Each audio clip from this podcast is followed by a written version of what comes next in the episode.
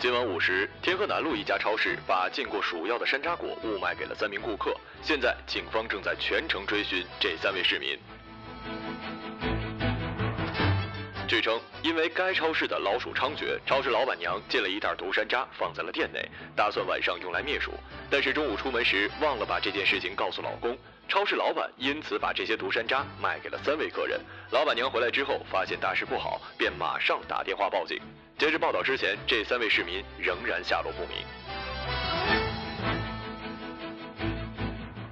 我关上洗手间的门，站在镜子前呲牙咧嘴，用食指摩擦着自己的牙龈，看有没有出血。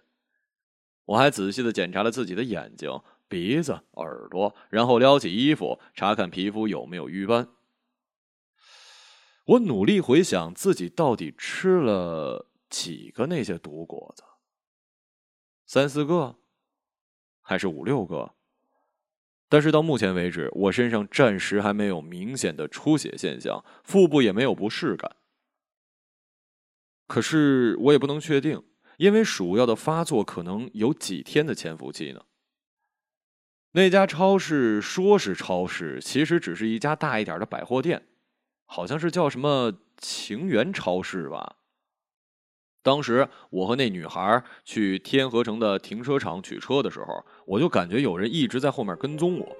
后来经过天河南一路的时候，我故意停车走进了那家超市，看他会不会也跟进来。果然，这男人也停车跟着走了进来，我便马上结束约会，回到了家里。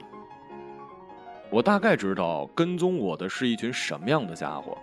前段时间我借了一些高利贷，最近他们追我追得很紧。但是可恶的是，怎么在那家超市买的山楂果会有毒呢？而且在送那个女孩回家的路上，他把双脚搭在车头，怀里捧着买来的山楂果，吃了很多的。不行啊，我得马上给他打电话，或许他还没有看到新闻呢。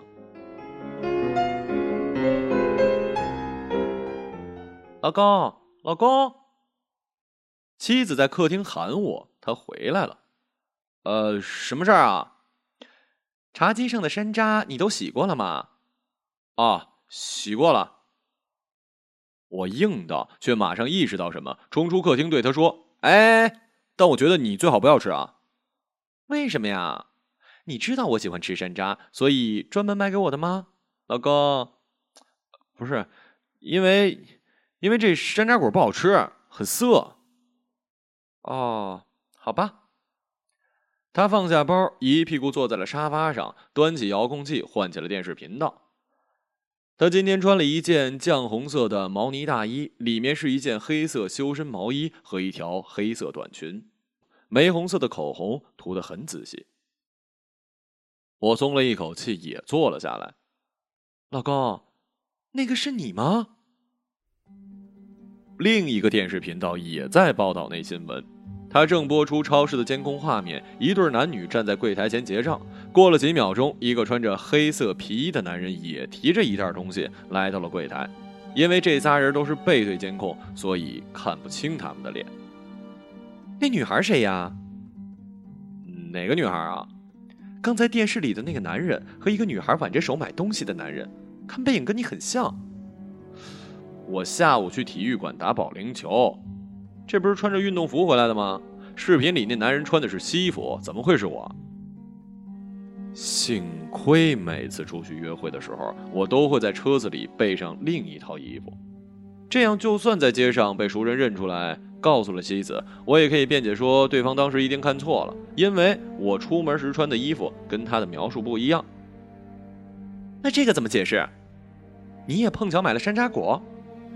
这是我在小区超市买的。他捻起一颗山楂果，在我的面前晃荡，几乎要碰到我的嘴唇了。那你尝一颗，尝一颗我就相信。我不想吃，为什么呀？这些果子又没毒。你神经病啊！看了这样的新闻，谁还吃得下这果子？我站了起来，他突然捂着肚子，弯腰俯下身去，双肩不规律的颤抖。就在我诧异的看着他的时候，他骤然扬起身大笑，嘿嘿。是在跟你开玩笑了。他走过来，从背后抱住我，一双小手抚摸我的小腹，看你紧张的样子，真可爱。我的内心颤抖了一下，在以前，我的内心也曾经为他这样颤抖过。那时候，我是一个四十多岁的离异老男人。当他说我的某些神态很可爱的时候，我以为自己又找到了爱情。可是现在，我却有点害怕他，因为我总是摸不清他的心思。事件又有了最新进展。警方通过调取超市门前路段的一个天眼监控，得到了其中两名顾客所乘车辆的车牌后三位。新闻播出了一段监控视频，是车子经过路口拐角的时候拍到的。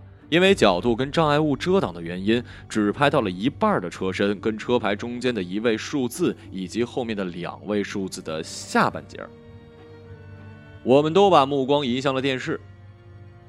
虽然车牌经过放大后非常模糊，但是通过技术分析，警方认为这辆白色轿车的车牌后三位极有可能是五二三。现在，警方正在全市车辆数据库中排查符合条件的车辆。你看，车牌也不是我们家车牌吧？他妈的，真该感谢警方把我的车牌尾号五七五认成了五二三。我知道。我知道世界上有很多巧合，有人背影跟你很像，有人跟你一样，在一个下午买了一袋山楂果。你那么爱我，那人怎么可能是你呢？我转过身儿，嘴巴贴在他的嘴唇上，给了他一个吻。他的双唇很冷。我抱住他，目光淹没在了窗外苍凉的夜色里。我想起了那个女孩，她现在怎么样了？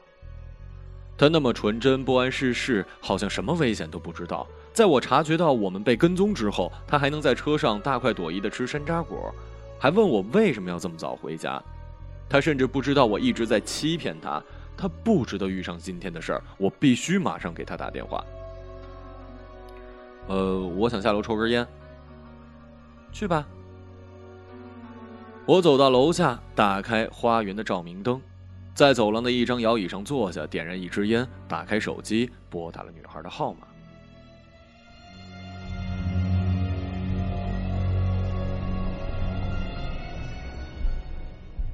我把手机贴在耳朵上，祈祷着，可是没人接。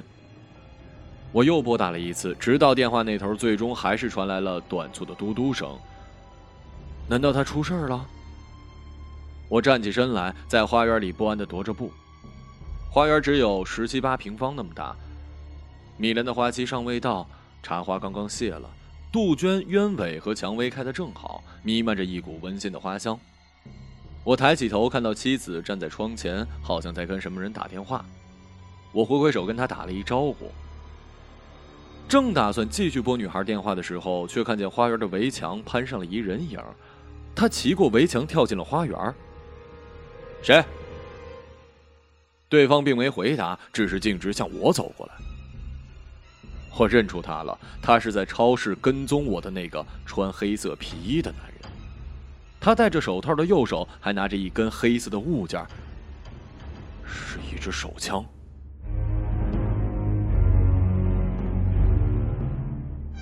我坐在车里，双眼盯着前方的情缘超市。后来我觉得有点无聊了，便从口袋拿出一叠零钱数了起来，三百二十六块五毛。我数了三遍，那男人还是没出来。大学生最有拽啊！一个大学生模样的人用粤语问我：“不去。”他绕到车头看了一眼计价器，又走回来。明明是空车，点就不去？他好像很气愤。滚！他刚要发作，却低头看见我放在副驾驶上的手枪，猝然走开了。我把手枪端在皮带里，用布套把出租车的计价器套上，打开车门，走向了情缘超市。那个男人的汽车还停在超市的门前，但他在里面待得太久了，这很不正常。也许超市还有什么后门，他从里面溜了。我很后悔自己做了这个决定。因为他和那个女孩一直在超市，我假意在超市里挑选水果，在橱窗偷瞄他们的行踪，却不想跟他的目光打了一照面。他好像察觉到什么，匆匆买了一袋山楂果就走了。等我也提着一袋山楂果出来的时候，他车子已经不见了。我走到自己的出租车前，看到上面贴了一张交通罚单，撕下单票放进了口袋。我钻进车里，把山楂果放在了副驾驶上，又掏出那张罚单，仔细的记住了上面警察的名字，然后把它跟以前收到的那些罚单夹在一起。哼，等我干完这一票，我就去把那些给我开过罚单的警察一个一个杀掉。我为自己这个想法兴奋不已啊，好像人生又因此有了希望，有了念想。我一脚油门往保龄球馆开去。那个男人没去保龄球馆。后来我想明白了，他一定是故意在等我进超市，确认自己是不是被人跟踪了。我本打算今天下午就在保龄球的淋浴室对他动手，因为每个周六的下午结束约会后，他都会在这里洗澡。在这里杀人，枪当然不能用了，得用快刀。在他淋浴的时候，在背后抹他脖子一下，是很方便的事儿啊。而且听说被割喉的人是叫不出声的，这点很合适。可我今天却扑了个空，这令我感到不快。我本来是开出租车的，可是有一天我突然就想做杀手。没什么好奇怪的，也许我从小就想做杀手，只是最近我又才想起这件事罢了。我觉得要做一名杀手就应该有一把枪，于是我便去找枪。后来我在公共的厕所隔间里看到了那些图画的小广告，有人说他那里有卖同性 DVD 的，我买过一些；也有人说在他那里可以买到枪支弹药的。我打了很多个电话，他们都说只售仿真枪，只有一个人说他有真枪卖，但是价格不便宜。多少钱？我问。一万二，先打钱给我，然后。我告诉地点，你去取货。我打了一万二给他，他告诉了我地址，货物在某个公厕的最后一个隔间里。我来到那个隔间，锁上，掀开抽水马桶的水盖子，我看到了枪，被保鲜膜包裹着，放在水箱里。我迫不及待的撕开保鲜膜，却发现自己上当了。这只是一把该死的仿真枪，只能激发六毫米的 BB 弹。我当然不甘心了，我买了一张新的电话卡，又打给这骗子，压着嗓子跟他说我要买一把枪。我又打了一万二给他，然后躲在他放货物的隔间隔壁。我在那隔间一动不动的坐了四个小时，直到隔壁传来水箱盖被掀开的声音，我冲了过去，狠狠的给了他一顿保拳。这是一个瘦弱的矮个子男人，头顶着一头鸟窝般的卷发。说真的，我看到他那个卷发，就有拎着他脑袋往墙上磕的冲动。我也确实这么做了，直到他求饶说他真的有枪，他自己做的，但是我不是熟人介绍，他不敢卖给我。合着，这样你就可以骗我了是吧？一万五。我卖你一把，剩下的酒钱我退给你。这时候你他妈还敢坐地起价啊！我抓住他头发，又给他撞了几下子，让他认清现在的形势。就这样，我拿回了一万二，一支仿六四式手枪，外加十发子弹。那天傍晚，我端着手枪，在经过一个冷清隧道的时候，举起枪对准了一个躺在地上的流浪汉。我寻思着，等他抬头，我就扣动扳机试一下手感。他终于抬起了头，我这才看清，他是一盲人。行行好吧？他捧起一个破铁罐，凹陷的双眼布满了皱纹。我放下枪，抛了一枚硬币在他铁罐里。走出隧道，晚风扑面而来，真冷啊！一条拉布拉多与我并排走着，它一直看着我，好像对我有兴趣似的。我掏出枪给他放了一枪，然后又若无其事的往前走，身后传来一女人撕心裂肺的哭声。杀了一条狗很难令我满意。吴宁说这事令我沮丧，于是我开始在网上发帖，说我可以帮你们杀人。很多人回帖挖苦嘲讽我，直到一个女人找上了我，让我帮她杀一个男人。我跟踪这个男人有一个月了，他每周六都要出去跟一个年轻的女孩约会，约会结束之后独自去保龄球馆洗个澡再回家。至于他为什么不顺便在酒店里洗了澡再回去，我想是因为怕妻子知道他出轨。因为女人的直觉很可怕的，如果有一天她的丈夫从保龄球馆回来，身上的味道却不是保龄球馆沐浴室里沐浴液的味道，一定会起疑心。可是今天，我却把他给跟丢了。我坐在保龄球馆的休息区沙发，像往常那样等待着他走出大门。然后奔向更衣室。我不停看表，直到晚上十点，他也没出现，我就知道他不会来，因为送完女孩子回家，九点半就应该出现在这儿。我走出门，发动汽车往他家的方向驶去。他的家在一个半山的别墅区，我把车子停在了一个陡坡上，下了车，远远的看到他家院子的围墙上停着两只乌鸦。乌鸦是死亡的启迪。我突然之间想到了这句话。可为什么是两只呢？买主只付了我杀一个人的钱呀。今晚可能会出点状况，我想着，摸了摸腰间的手枪，确认它的存在，然后向院子走去。当我跳到院子里，走向那个男人的时候，他居然一点都不害怕。后来我才知道，他一直没搞清楚状况。事情还没到这种程度吧，兄弟？他说，好像认出了我，也看到了我手中的枪。钱过两天我会还的。砰！我对准他脑袋开了一枪，却不想打中了他的肩膀。男人跪在地上大叫，我走过去，枪抵住他的脑门。对不起。刚才打歪了，我说了我会还钱的。杀了我，你们什么都拿不到。错了，是有人请我来杀你的。我看到这个男人跪在我的面前，瞪大了眼睛，身体不住的哆嗦。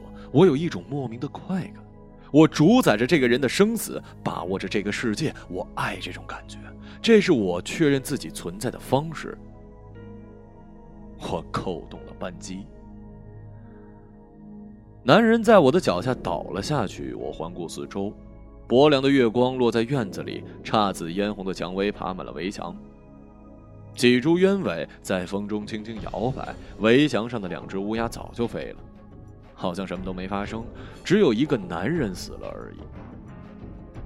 我抬起头，看到一个女人站在二楼的窗户前看着我。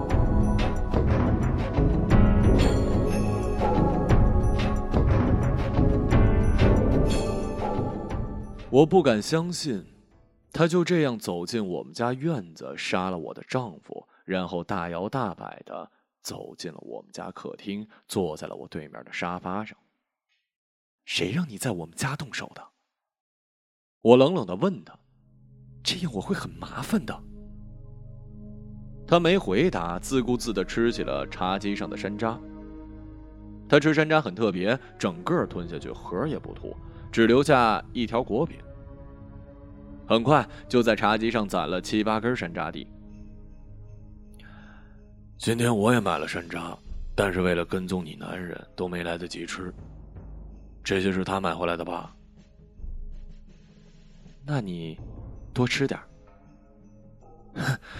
你好像不太高兴啊。你不该来我们家里动手的，这太鲁莽了。原来的计划不是这样的。你给我钱，我帮你杀人，这就是我的逻辑。而且今天是最后期限，我必须动手。什么期限？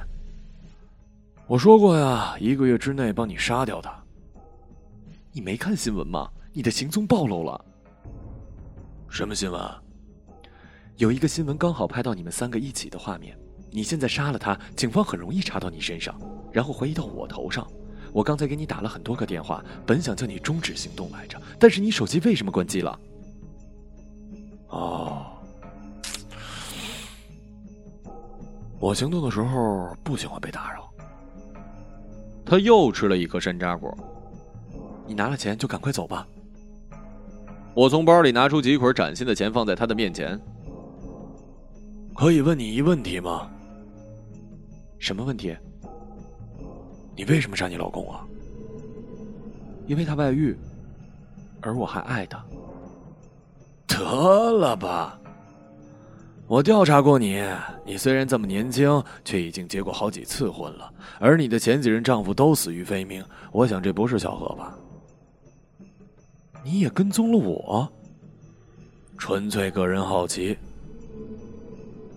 这世界上呢，有两种人，一种人有爱，另一种人没爱。我想我们都是最后一种人。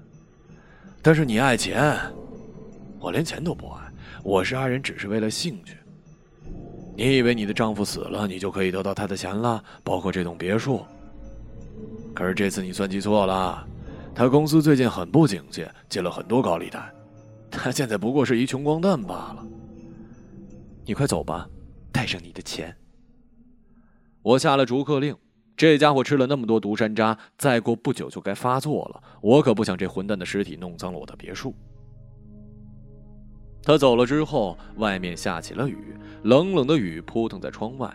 透过氤氲的雾气，我看到丈夫的尸体躺在昏暗的花园里，被雨水冲刷着。这雨下的真及时啊，可以掩灭很多的痕迹。我洗了澡，像往常那样在床上睡着了。我想好了，明天早上再报警。警察问起来就说昨天很早就睡了，不知道发生什么事儿。再透露一点，他最近借了高利贷，被人追得很紧的口风就行了。我睡得不是很好，半睡半醒。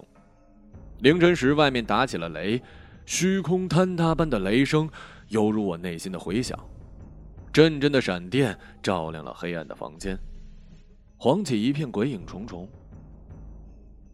我做了一梦，梦到我的男人还没死，他在满是污泥的院子里又醒了过来。他发现自己的脑袋少了一半，他很害怕，跌跌撞撞的走进了我的房间。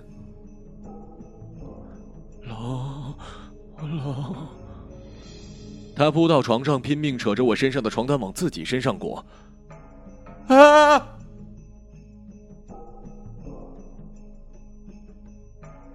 我醒了过来，又一道闪电划过天空，我看到真的有一个人影坐在我的床边。他站起身。浑身湿漉漉的，不停的在地板上滴水。他低着头，头发耷拉着，嘴角仿佛在微笑。我看不清他的脸。啪！我按亮了床头的开关，一束白光倾泻而下。来的人是那个杀手。我看了看那飘动的窗幔和那半开的窗户，一切都明白了。你，你还来干什么？我看了那个新闻，他露出了奇怪的笑。什么新闻？那些山楂有毒，你想毒死我？他仍然在微笑，但是这样的笑容里面却什么都没有，没有欢愉快乐，没有反讽嘲笑，不过是毫无内容的假模假式的微笑罢了。可是这样的微笑却让我害怕，我又重复了一遍：“你想干什么？”请你吃山楂。他的脸孔骤然狰狞起来，一只大手突然抓住我的脖子，然后不知从何处抓来一把山楂往我嘴里塞。我抓他挠他，可他捂着我嘴巴的手真有力，就像五指山般岿然不动。他终于放开了我，我滚下床，手指抠着嘴巴干呕。他把剩下的山楂丢在我的面前。这些山楂是我从你客厅拿来的，现在让你也尝尝。你个混蛋！放心，这山楂没毒。那新闻有后续报道了，警方把山楂拿去做检验，里面没有鼠药成分，顶多会让你拉几次肚子。那个超市老板娘买到的是假老鼠药，可是你却想卸磨杀驴啊，将计就计的用这些毒山楂取我性命，这点是不可原谅的。我最讨厌别人愚弄我了。对不起，我可以给你钱，这些年我攒下不少的钱的。你一定是忘了吧？我对钱不感兴趣。那这个呢？你不是想要我吗？我松开腰带，褪去身上的睡袍，里面什么都没穿。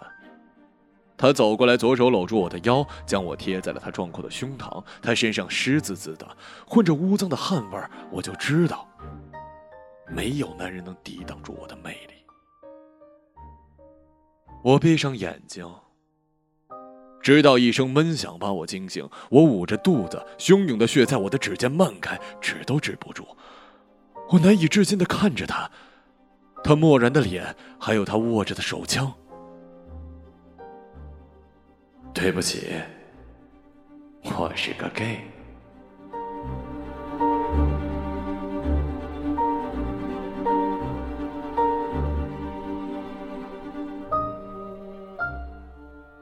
一个朗读者，马晓成。